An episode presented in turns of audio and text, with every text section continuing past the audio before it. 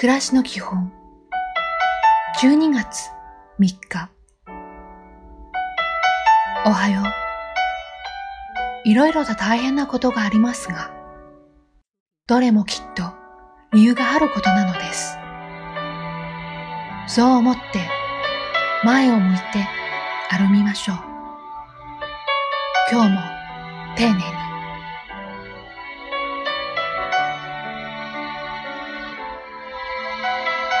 こんにちは。仕事とは困っている人を助けることです。困っている人のために自分を役立てることです。いい一日を。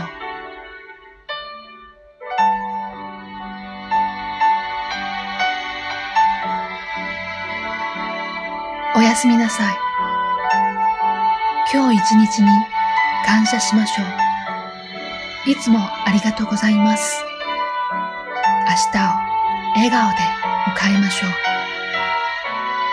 お疲れ様でした。